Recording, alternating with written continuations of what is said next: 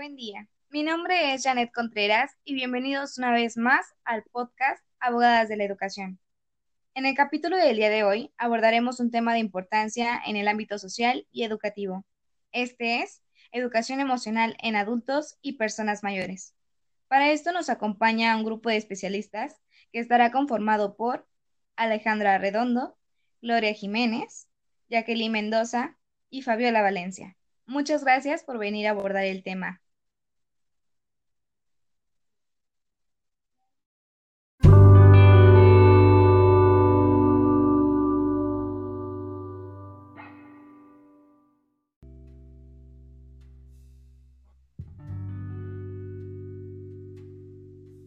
Bueno, empezaremos.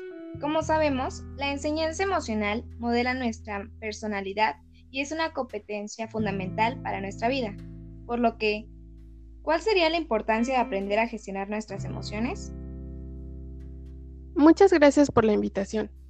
Yo considero que es importante aprender a controlar nuestras emociones porque hacerlo nos ayudará a no dejar que, ellas se apoderen de nosotros, ya que si esto pasa, nuestra mente dejará de funcionar racionalmente y vamos a estar a disposición de lo que sintamos en cada momento. Si esto pasa, es probable que tomemos decisiones completamente irracionales. Por eso es importante que sepamos reconocerlas y dominarlas, para no dejarnos llevar por ellas y actuar de una manera incorrecta.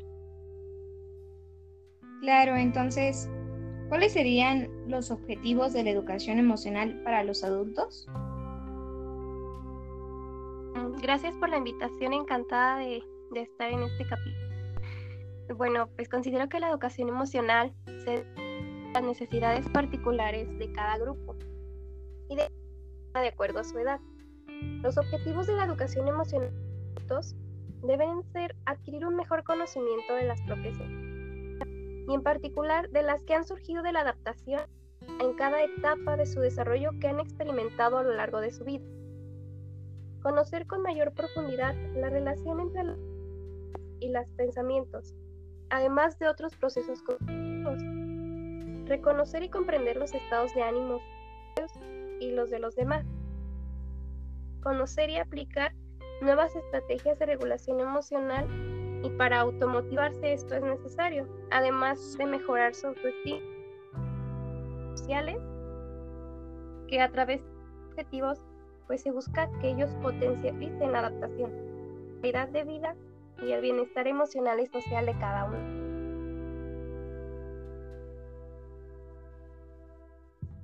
De acuerdo a esto, ¿cuál es la importancia de trabajar las emociones y sobre todo por qué en la etapa de la adultez? Bueno, principalmente gracias por la invitación y podemos decir que es importante trabajar las emociones en esta etapa porque el papel que éstas desempeñan en la adaptación es fundamental para que la persona adulta pueda resolver problemáticas de manera autónoma y al mismo tiempo poder relacionarse abiertamente dentro de la sociedad. De igual forma, las emociones tienen un fuerte impacto en la salud de la persona. Por ende, si la emoción es positiva, la repercusión de esta pues lo será también, dado que el estado de ánimo, la atención y la percepción del adulto mayor no se verá tan afectado conforme avanza su edad. Entonces, podemos decir que al trabajar las emociones, el adulto va a poder reconocer y comprender sus sentimientos, pero también el de los demás. Va a desarrollar ciertas habilidades según su desempeño, va a adoptar una actitud positiva, va a haber un aumento en su motivación, va a tolerar la frustración y va a lograr establecer una relación satisfactoria con otro individuo. Claro, entonces, de acuerdo a esto que nos comentas, ¿cuál es, ¿cómo se podría estimular estas emociones en las personas adultas? Pues generalmente esto sucede gracias a una serie de técnicas que se usan para mejorar el rendimiento en las personas mayores. Básicamente, al momento de que se les proporcionan experiencias emocionales, se logra una regulación en lo que sienten, todo con el fin de que logren manejar sus emociones, manejar el estrés y una adaptación en su estado de ánimo, todo a través de la comprensión, la empatía y el respeto. Una de las principales técnicas o de las más importantes es hacer uso del arte como un medio de expresión emocional. Puede ser la pintura, el dibujo, las manualidades, el teatro, la danza, todo lo que sea una creación artística, porque son una herramienta que van a ayudar a la persona a expresar sus emociones. Esto generalmente da muchos beneficios a nivel cognitivo, pero también a nivel socioemocional. Bueno, entonces la adultez mayor eh, está considerada como un periodo en el que la persona experimenta numerosos cambios. Entonces, ¿cuál sería la importancia que tiene la integración social en la etapa de la adultez y cómo llega a influir en sus emociones? Bueno, pues Sabemos que la adultez mayor se ha asociado a la pérdida de capacidades físicas y cuando esto pasa, pues el adulto se siente obligado a perder su autonomía, debido a que comienza a depender de otras personas para realizar sus actividades cotidianas. Muchas veces cuando esto ocurre, la persona, los roles y tareas definidos socialmente se ven afectados y el nivel de socialización del adulto comienza a disminuir y por esto se presentan sentimientos de inutilidad, frustración y tristeza por la, porque sienten una pérdida de control sobre su propia vida. Esta disminución de sus capacidades se acepta de manera más positiva cuando el adulto mayor cuenta con un entorno ambiental seguro, vínculos familiares, un ingreso económico estable y acceso a la atención médica. Por eso yo considero necesario que el adulto se sienta incluido en la sociedad para que pues esta disminución en sus capacidades no afecte a sus emociones, sino pues por el contrario que sienta una red de apoyo y afecto por parte de la sociedad y las personas más cercanas a él, como podrían ser su familia o sus amigos. Sí, claro, concuerdo con que hay una gran importancia en la integración social y en el manejo de las emociones. Entonces, es esencial porque las personas llegan a desarrollar una inteligencia emocional ya que de esta forma adquieren la capacidad para identificar sus propias emociones y las de los demás. Así pueden regular y así fomentan las experimentaciones positivas y evitan los efectos de las negativas. De acuerdo a la contingencia que estamos viviendo, ¿cuáles serían pues algunas consecuencias negativas que podría tener el adulto al no gestionar sus emociones? Vemos que se ha complicado por esta nueva normalidad y durante esta cuarentena con el aislamiento y el distanciamiento. Las personas, en este caso los adultos, experimentaron diferentes sentimientos negativos que van desde la irritabilidad, incluso hasta la ira. También se ha presentado la violencia, el insomnio, estrés y cambios constantes de humor.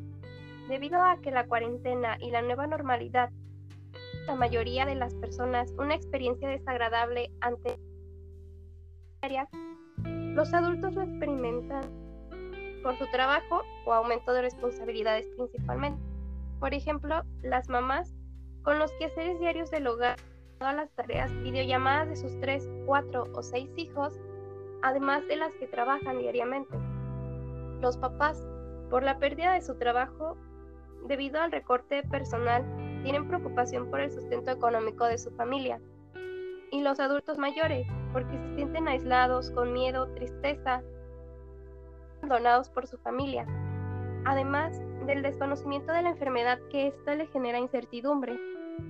O hay quienes no tienen tantas responsabilidades y eso genera ansiedad por permanecer todo el día dentro de casa. Es importante que se reconozcan y se gestionen. Por lo anterior, contrarrestarlos, pues se recomienda mantenerse ocupado, implementar rutinas con horarios establecidos, estar en contacto con familiares y amigos. Aunque las visitas no son recomendables, se sugieren las llamadas, videollamadas, establecer objetivos diarios y ello ayudará a mejorar el estado de ánimo de cada uno. Ok, entonces es importante que se tenga una educación emocional, sobre todo en esta nueva normalidad. Por lo que les comparto una frase. La educación emocional es la habilidad de escuchar casi cualquier cosa sin perder tus estribos y tu autoestima, de Robert Frost.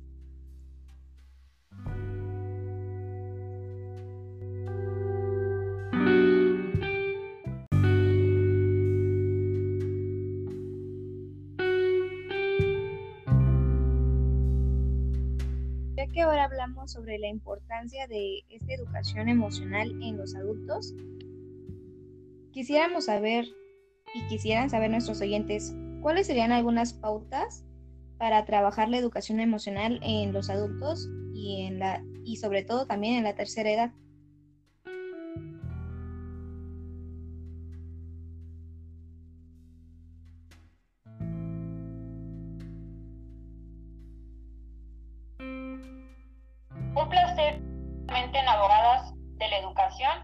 Haciendo una recapitulación el tema, la educación emocional en adultos se considera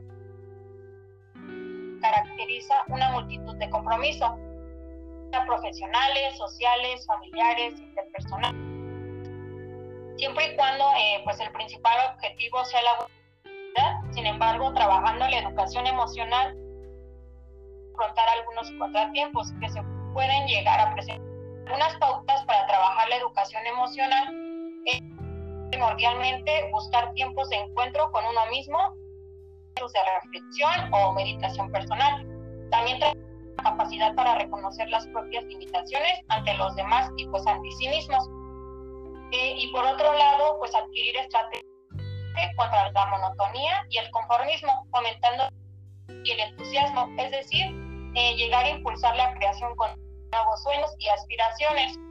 Por otra parte, educación emocional desde la perspectiva de la tercera edad, la presencia de emociones melancólicas producidas por experiencias y la inquietud por el desenlace de la propia vida.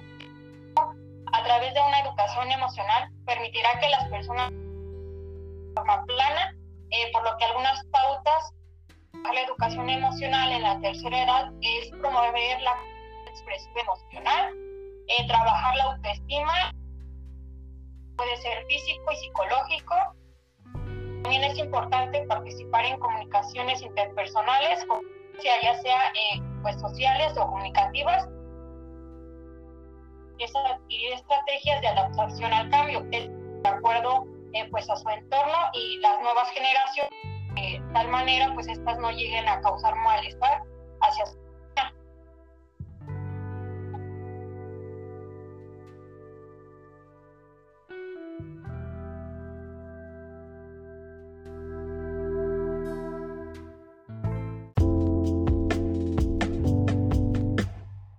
Entonces, para sintetizar un poco lo que nos han compartido, em, la educación emocional se basa en que el individuo aprenda a percibir, comprender y regular sus emociones y las de los demás.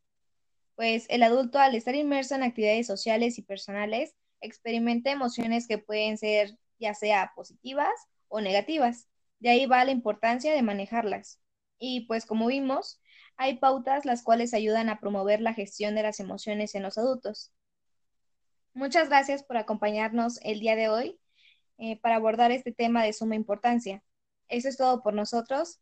Abogadas de la Educación, los esperamos en el siguiente capítulo.